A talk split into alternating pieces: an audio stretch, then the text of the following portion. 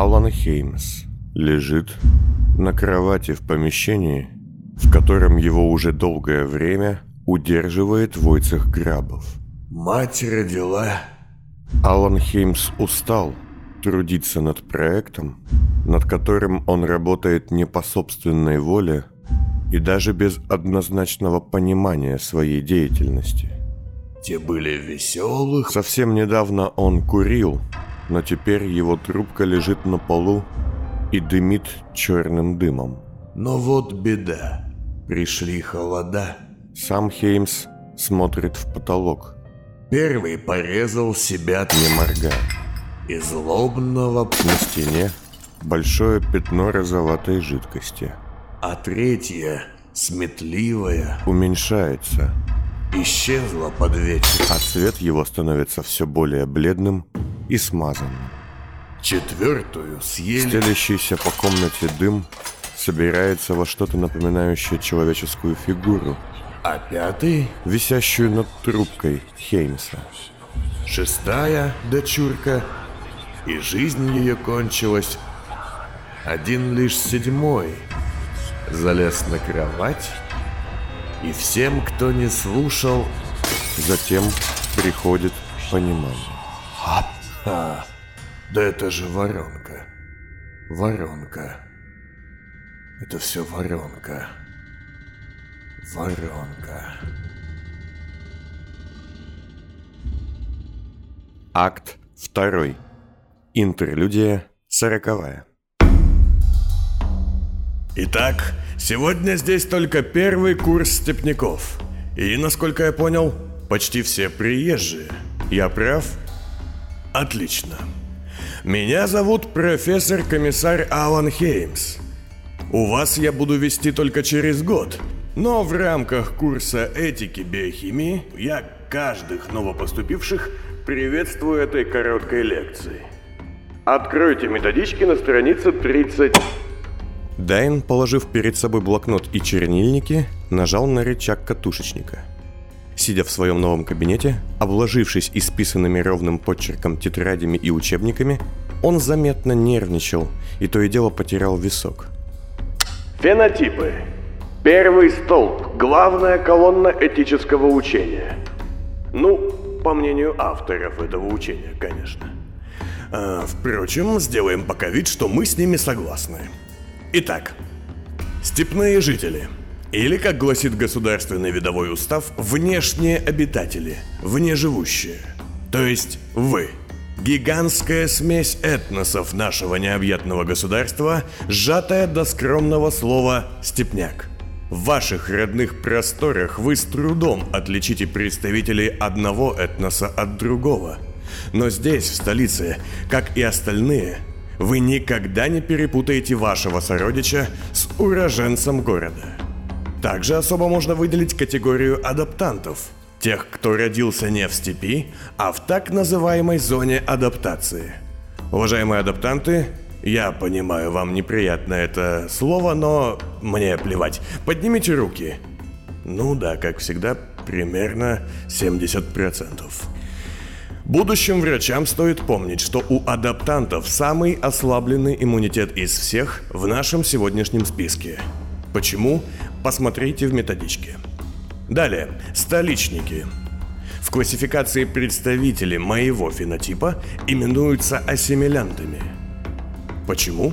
Потому что когда-то предки всех тех, кого вы знаете как столичных жителей, были родом из степи. С некоторой малой вероятностью ваши дети родятся уже ассимилянтами, а уж ваши внуки, скорее всего, ими будут. И будут именоваться столичниками в первом поколении. Существует крайне редкий научный феномен, который еще не изучен до конца, и в результате которого пары столичников даже в десятом и более поколении могут родить степняка. Но это уже не про этику. Так, следом идут горняки. Как вы понимаете, это тоже упрощенная форма наименования. Название это возникло частично в связи с местами проживания, а частично от старых каторжных и горнодобывающих традиций. По ряду причин я не могу назвать их классификационное определение, потому знаете. Вы, разумеется, их уже видели, как минимум на КПП у входа в наше здание. Высокий рост, характерная плечевая дуга и строение черепа выдают их... Э, с головой. И далее. Древние. Это официальное наименование. Менее официальное, которое пыталось ввести власть после восхождения, старые граждане. Но оно среди воспитанных людей не прижилось основатели столицы и государства, в течение многих сотен лет единственные постоянные обитатели этого города, которые почти никогда не выходили наружу. До восхождения Несменного практически полные монополисты на дворянские привилегии. Тогда среди столичников число дворян было крайне малым, однако сегодня аристократия почти половиной своей представляется и моим фенотипом – Взять, к примеру, нашу горячо любимую ректора Леди Ван Кейн. Как все четыре фенотипа жили раньше, вам расскажут у историков, ну а я скажу, что теперь мы все наравне живем внутри чего-то, напоминающего огромную рукотворную гору. И это никого не удивляет. Ну, разве что шпионов, которым памятка о противодействии врагу приписывает, как идиотам, удивляться на глазах у всех и говорить что-то вроде Город внутри горы, подумать только. Так, ладно, что-то я увлекся. Теперь откройте седьмую главу, изучите генографическую карту фенотипов. Как вы видите, степняки и столичники очень близки. На поверхностном уровне первой и второй геноступени отличий даже вообще нет. Дайн начал делать пометки, и увидев, каким трясущимся стал его новый подчерк, опять поставил себе капельницу с успокоительным. Очевидно, мы с вами имеем общего предка, но ветви горняков и древних отделились от нашей гораздо раньше. Стоит отметить, что ряд особых медикаментов и химикатов действуют на наши фенотипы по-разному. Врачам и генженерам запомнить это особенно. Так, ладно. Время поджимает, а моя лекция не была бы моей, если бы я не сообщал тут некие недозволенные мысли. Конечно, то, что я скажу сейчас, не входит в ваш курс и вообще не одобряется. Но давайте будем честными. Кто из вас абсолютно легально сам получил право проезда в город и сдал адаптационные тесты? Думаю, таких меньшинство. И раз уж вы нарушили правила, чтобы прийти сюда за знаниями, то и я нарушу правила, и эти знания вам дам. В этой методичке для первого курса вы не найдете множество тех, кто населяет столицу наравне с нами. Здесь нет коллекторов, прозванных так за места их обитания и способ жизни. Власть упорно полагает, что это просто безумные нищие – но закрытые исследования последних лет показывают, что на наших глазах с момента химического бума сформировался полноценный вид. Такой же, как, не побоюсь этого слова, великолепные трубачи. Но мы просто закрываем на это глаза, как было и с трубачами. Хотя тех, справедливости ради, хотя бы признали и внесли в видовой список. Но что насчет серпарей? Да, вы о них не знаете и вряд ли узнаете, но эти несчастные, обреченные на старость в детстве выкидыши столицы, что насчет них? Забудем ли мы о них, нежеланных детях трубачей? Или забудем о своеобразных их антиподах, солидах? Горняках, пораженных наследственной, неизлечимой болезнью, которую мы сами породили, и из-за которой они похожи на медленно ходящие потрескавшиеся статуи самих себя – все это только малая часть того, что есть и чего мы не хотим видеть. Малая часть наших последствий, ошибок и безответственности. Мы сняли с эволюции поводок законов природы, создав здесь, в столице, свой микрокосм, свою микро, да ладно микро, макро-экосистему, и эволюция бросилась скакать и веселиться, порождая каждый день неисчислимое количество новых фенотипов – из которых нет-нет, да один и выживет. Менталы с их искореженным разумом, пустые, что все чаще рождаются от освобожденных, полукровки от древних с их бесконечной красотой. Дайн улыбался, словно погрузившись в воспоминания, уже давно не делая записи. Дружок, иди сюда. Встань вот тут. Да, я... Время небольшого эксперимента. На первом занятии смело, скажете вы. Ну, так привыкайте ко мне, я любитель шоу. Итак, дружок, иди сюда. Встань вот тут. Да, я знаю, тебе это надоело год от года. Тихо. Скажите мне, господа степняки, кто он по фенотипу? Горняк! Ну, сейчас же. Еще версии? Нет? Согласитесь, вы в недоумении. Я вижу, кто-то отводит взгляд. Немного напуганы, да? Вы не можете определить, кто перед вами.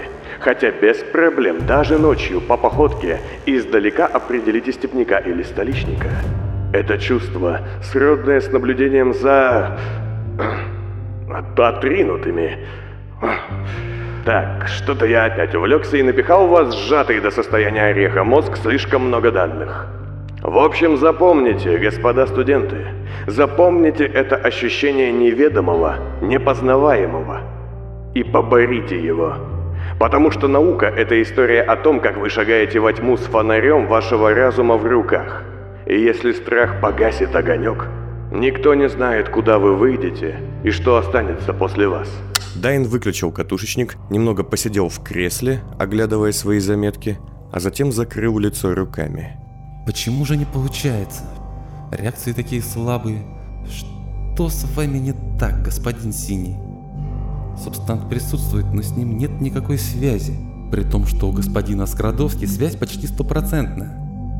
Где же Хейм с его мозгами? Вы звали, ваша милость? Да, Велимир, прошу, заходи. Дайн быстро закрыл тетрадь и убрал ее в стол под замок. Думаю, у нас возникло недопонимание. Мой недуг и проблемы в решении ряда научных задач сделали меня нервным. Я бы хотел, чтобы ты понял, что я имел в виду, говоря, что ненавижу слуг. Вы не обязаны. Тише. Он встал и подошел к окну, ведущему в грот. Вид этот очаровывал Дайна. Вместо давно забытых небес и еще недавно привычного уличного столичного пейзажа, перед ним во тьму уходила пещера. Я считаю, что слуга – это понятие мертвое, ушедшее, ни один человек не может, не должен и даже не имеет морального права служить другому. Мы можем служить идеалам, науке, государству, если уж выбор совсем невелик. Но уж никак не людям, которые именуют себя хозяевами. Я не уверен, что понимаю вас. Смотри, Велимир, ты столичник, я степняк. Степняк, прошу заметить, настоящий, не адаптант. Разве тебе не прийти служить тому, кого нелепая социальная лестница по праву рождения ставит ниже – я был рожден за кольцами столицы. Я человек второго сорта, третьего даже. Не стоит так говорить. Я не об этом. Мы равны, Велимир. Я совершенно не способен осознать, как ты можешь добровольно хотеть служить мне. Если быть до конца честным, господин Штайнхольд, я служу вашему роду, а не вам. Не суть важно. Я воспринимаю тебя как работника, коллегу в каком-то смысле, того, кто держит в порядке огромный дом, не называй себя слугой, ни в моем присутствии, ни как бы то еще. Это приказ, господин Штайнхольд? Нет, это просьба. Искренняя. Я могу быть излишне эмоционален, но кричу я на тебя не как хозяин на слугу, а как... В общем, ты меня понял? Вполне, господин. Заверяю вас, вашу излишнюю эмоциональность я уравновешу своими подавленными эмоциями. Дайн замер. Атараксия. Что? Велимир тут же напрягся, осознав, что сказал нечто слишком уж дерзкое, провокационное. Да ты же гребаный гений, Велимир! Субстант не позволяет схемам сработать из-за эмо-блока. Искусственная тараксия.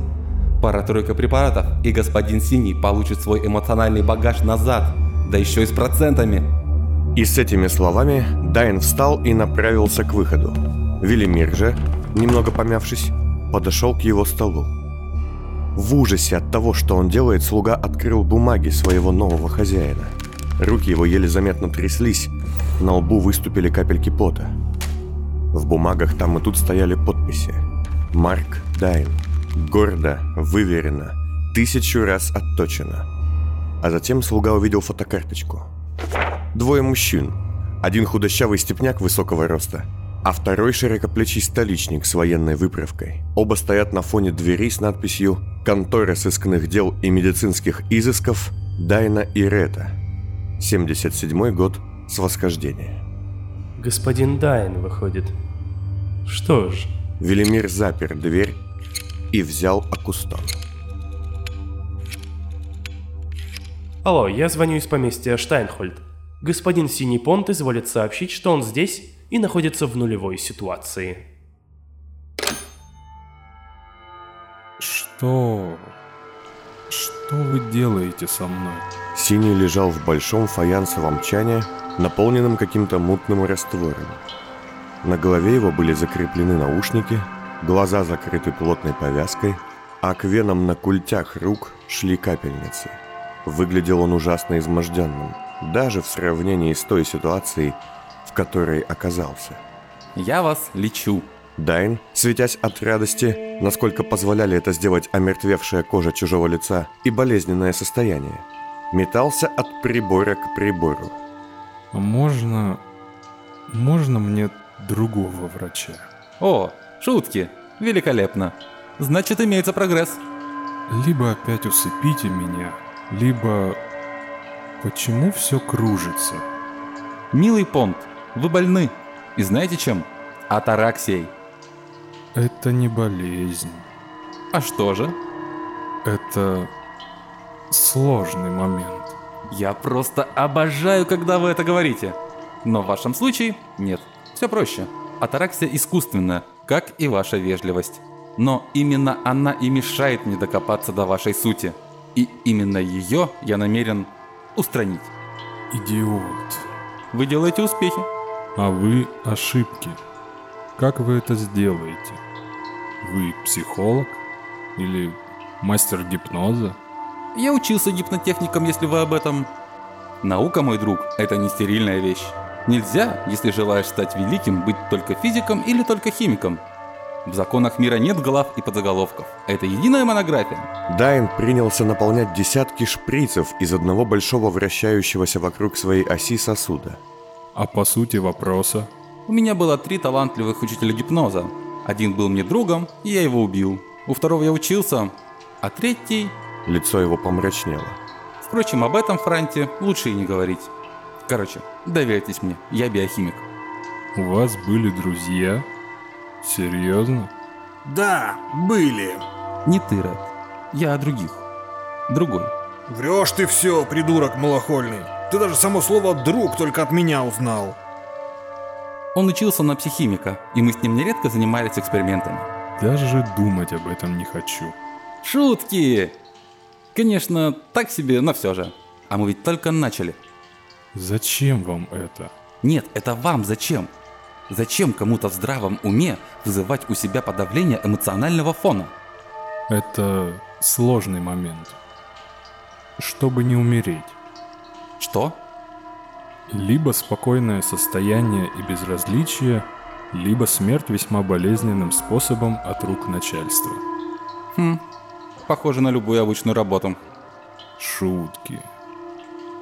Так себе. И почему я столь откровенен и глуп? Это все мой коктейль. Не бойтесь, я вас им не убью. Так зачем вам это все? Все ради интерсхем, друг мой. Все ради интерсхем. Дайн закончил наполнять шприцы и встал над головой синего. Понимаете, изыматели представляют для меня особый научный интерес. Я начинал на детях, пока не нашел ребенка одного из вас. Он был полезен, но не более чем этап. Меня интересует ваш особый мозг. Но пока у вас с ним проблемы. Это у вас общее, Марк. Удались, пожалуйста. Сейчас начнется главная часть этого ментального балета. Как ты здесь оказался?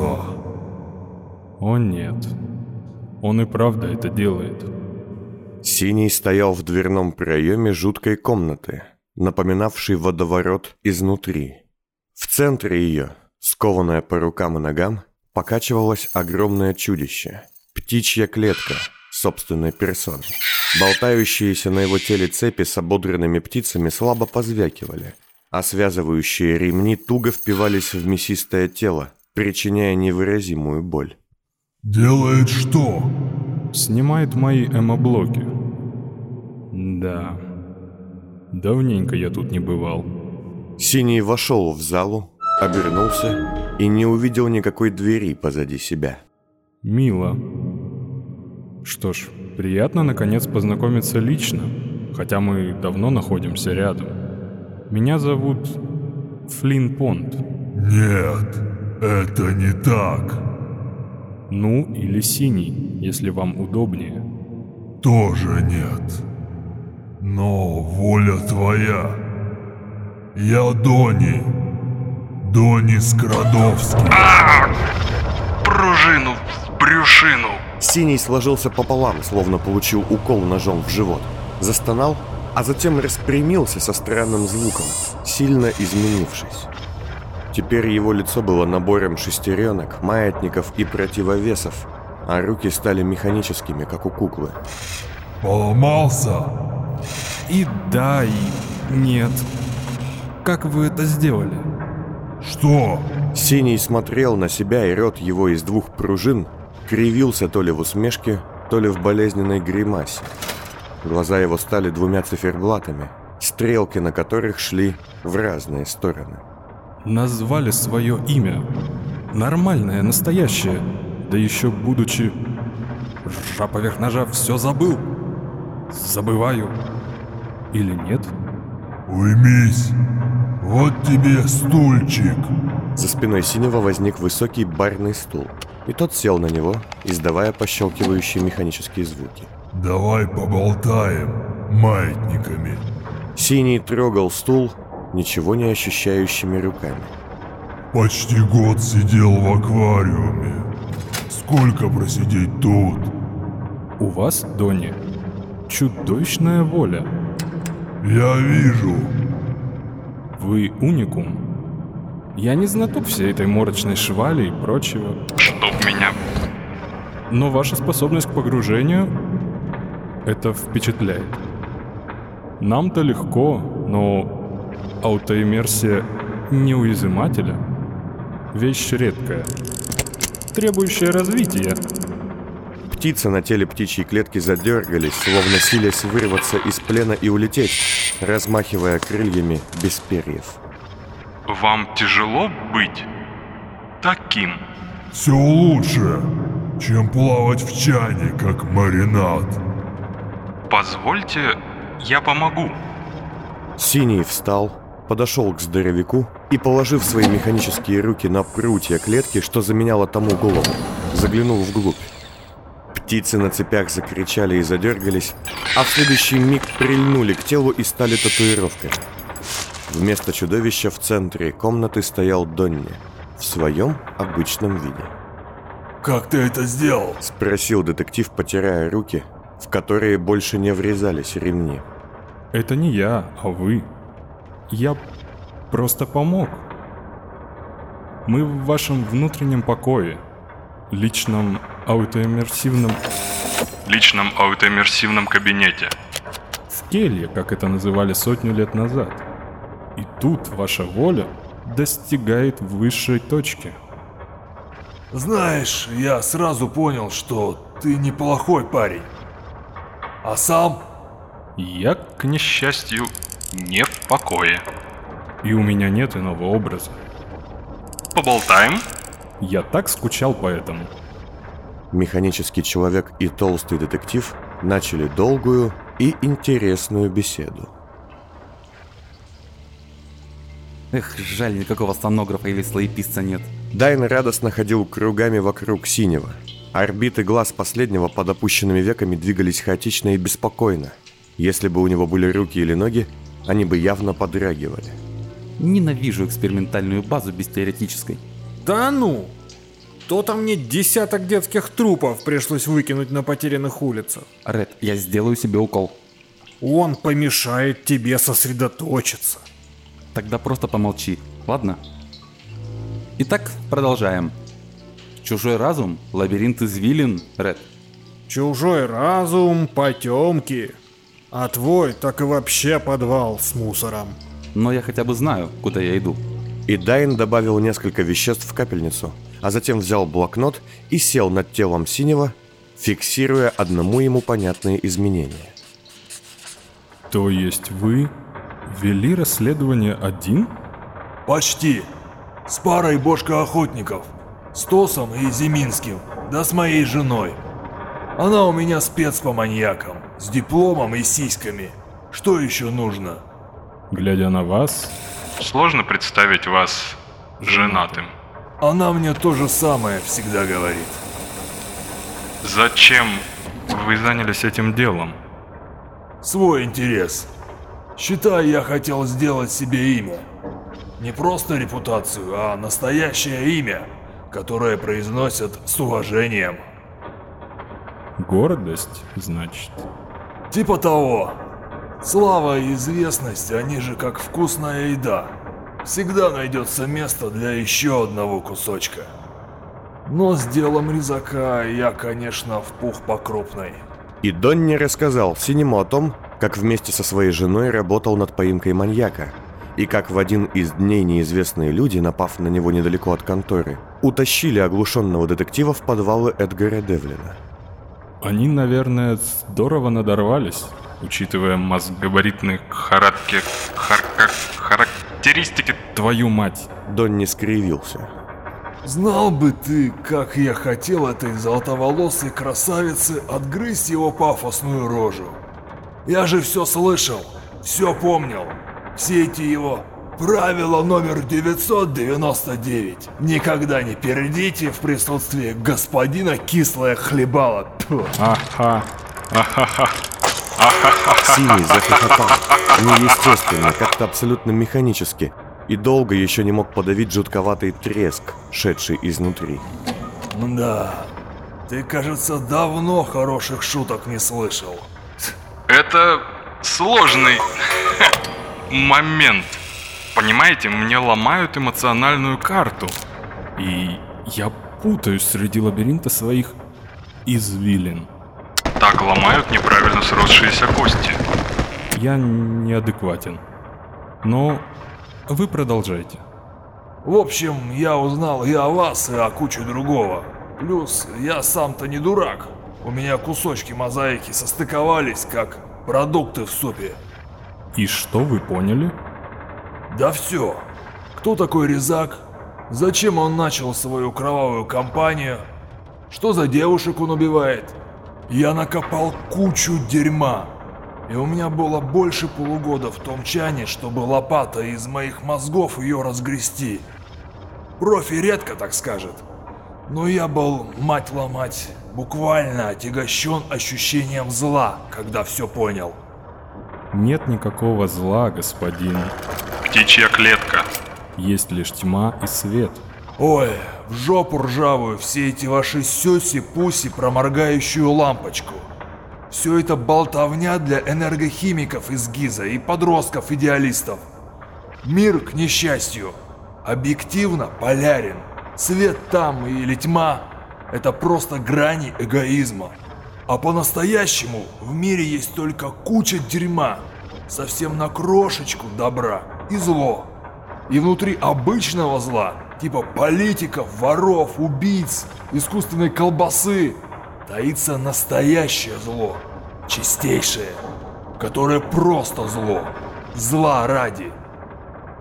И вот вся эта история с резаком и то, что за этим стоит, в глубине всей этой анальной бездны таится такое зло, какое мы и придумать не в силах.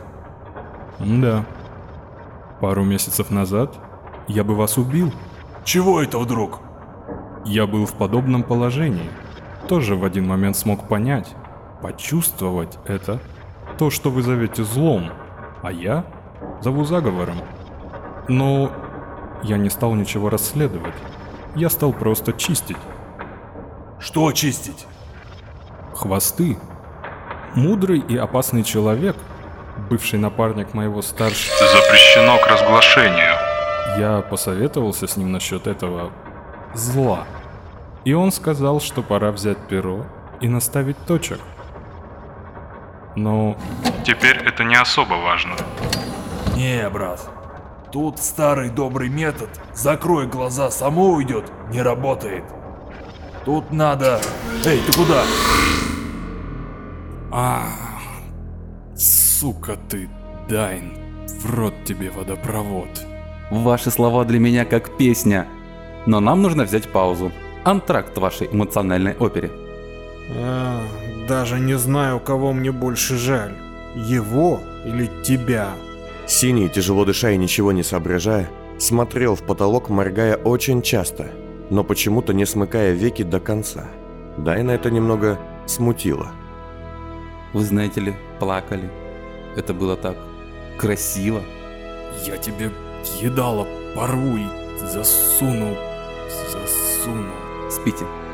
Продолжим через пять часов. Невкусно выглядишь. Механизм. Двигаюсь по резьбе. Не пойму, в какую сторону. Синий, пощелкивая катушками в голове, двигался неровно, дерганно, завершая каждый поворот вздрагиванием всего тела. В степи есть легенда, очень хорошая, про одержимого духом и нышем охотника. Легенда об Иныше. Он убивал других, таких же как он, отправляясь с ними на зверя. И пожирал их души. Но если кто-то умудрялся убить этого одержимого, то Иныш просто вселялся в убийцу, и кровавая охота не прекращалась. Да, похоже на нашего резака. Более чем. А можно задать вопрос? Что вы хотите делать со всем этим? С чем? Вы ищете оставшихся девушек, так? Которых якобы увезли в Первое Кольцо. Не якобы хрономер, а фактически. У меня есть куча доказательств. Ладно, допустим. И? Зачем это вам? Как зачем? Спасти бабенок от лютого растерзания. И все? А что еще? Нет, я понимаю мотивацию остальных. Власть, сила, все такое. Но почему никто не думает о том, что просто погибнут люди? Ставки не те. Какие в жопу ставки? Это что, игра по-вашему? Ну, большинство участников этой истории воспринимают все именно так. Дебилы немытые. Даже этот лорд Резак на всем своем пафосе тоже немытый дебил. Он наемник. Что? К нашему разговору о бесконечном зле. Лорд Ниман, по моим косвенным данным, всего лишь проводник чьей-то злой воли. И представьте, древний, член палаты лордов, единственный древний среди лордов-управителей. Какая сила, какая тьма должна стоять за всем этим, чтобы позволить себе подобного наемника? Мне, знаешь ли, жутковато, Синий. А тебе? Пока нет. Но скоро будет. Знаете, а это свежий взгляд. Просто хотеть спасти девушек. Вы вызвали во мне уважение. Да? Только сейчас? Синий наклонился вперед, сложив ладони и опустив на них голову. Подбородок идеально лег в пазы пальцев. Объясните, что вы поняли? Скажи-ка мне для начала, бесконечность ты моя. А мы точно друзья? Мы коллеги по несчастью и, я надеюсь, будущие партнеры в разрешении глобального чудовищного плана. А тебе это зачем? Вот я спасаю девок, а ты? А я не хочу, чтобы город погрузился в бесконечный кошмар. Ну, ладно. Поначалу я думал, что Резак ходит и пробует девок, что-то ищет. И не находит. Но затем я догнал, что он просто находит очень мало. То, что ему, видимо, было по-настоящему нужно, в нужном объеме содержится лишь в Даре Ривер и, может, еще в одной. То есть Дара это тарелка, полная до краев. Ну и остальные бабы это миски с кусками похлебки. Давайте без гастросравнений. Как вы это выяснили? Донни открыл было рот, но затем замолчал и отвел взгляд. Что-то не так? Да, мне стыдно. За что? Здесь я не провел расследование. Не понял это сам. Я это лишь услышал. Как? Эхом. Там, в этом сраном мороке. Позорище. Не пойму. Да ладно, не поймешь? Я шел к этому год, но вместо того, чтобы прийти сам, получил внезапное озарение из, мать его, говноволшебного мира. Да, оно казалось правдивым, но на кой ляд мне быть сыщиком? да еще и с опытом, чтобы получать ответы с помощью сраного чуда. Уж ты-то, механоид, меня должен понять. Абсолютно. Ну вот, Абсолютно. Нет. Во-первых, вы — это вы, с вашим развитым навыком аутоиммерсии. Во-вторых, вы вели расследование долго и были вознаграждены. А в-третьих, покажите мне хоть одного человека, в жизни которого не было удачных случайностей, пришедшихся как нельзя кстати. моя жена. У нее все всегда по плану. Быть пленницей войнич с промытыми мозгами — тоже часть плана? Да. Только вот не ее. Знаете, я питаю страсть к эффектным появлениям. Ты? Судя по тебе, ни питание, ни страсти тебе не знакомы. Признаюсь, несколько раз в жизни я выжидал, чтобы прийти на помощь в самый нужный момент.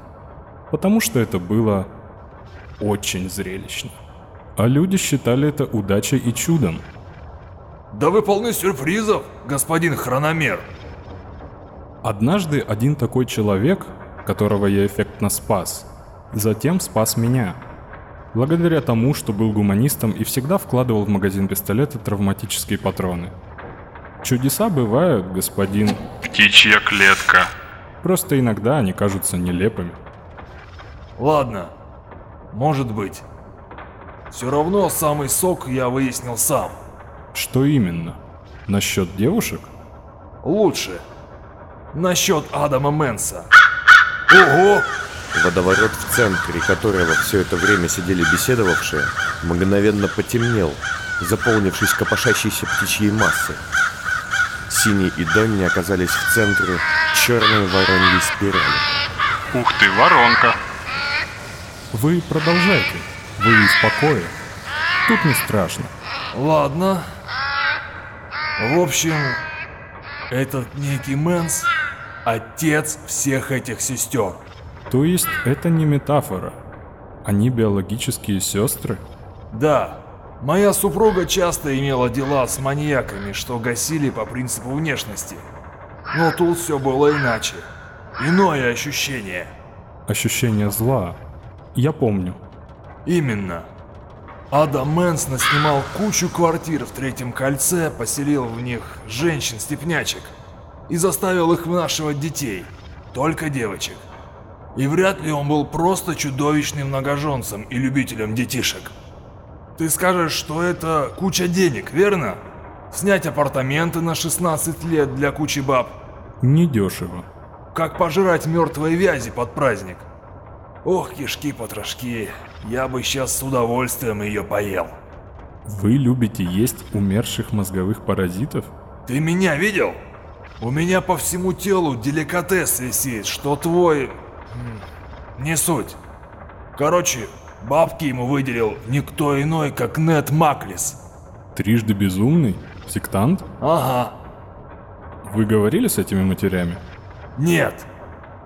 Не смог найти ни одной. Они словно исчезли.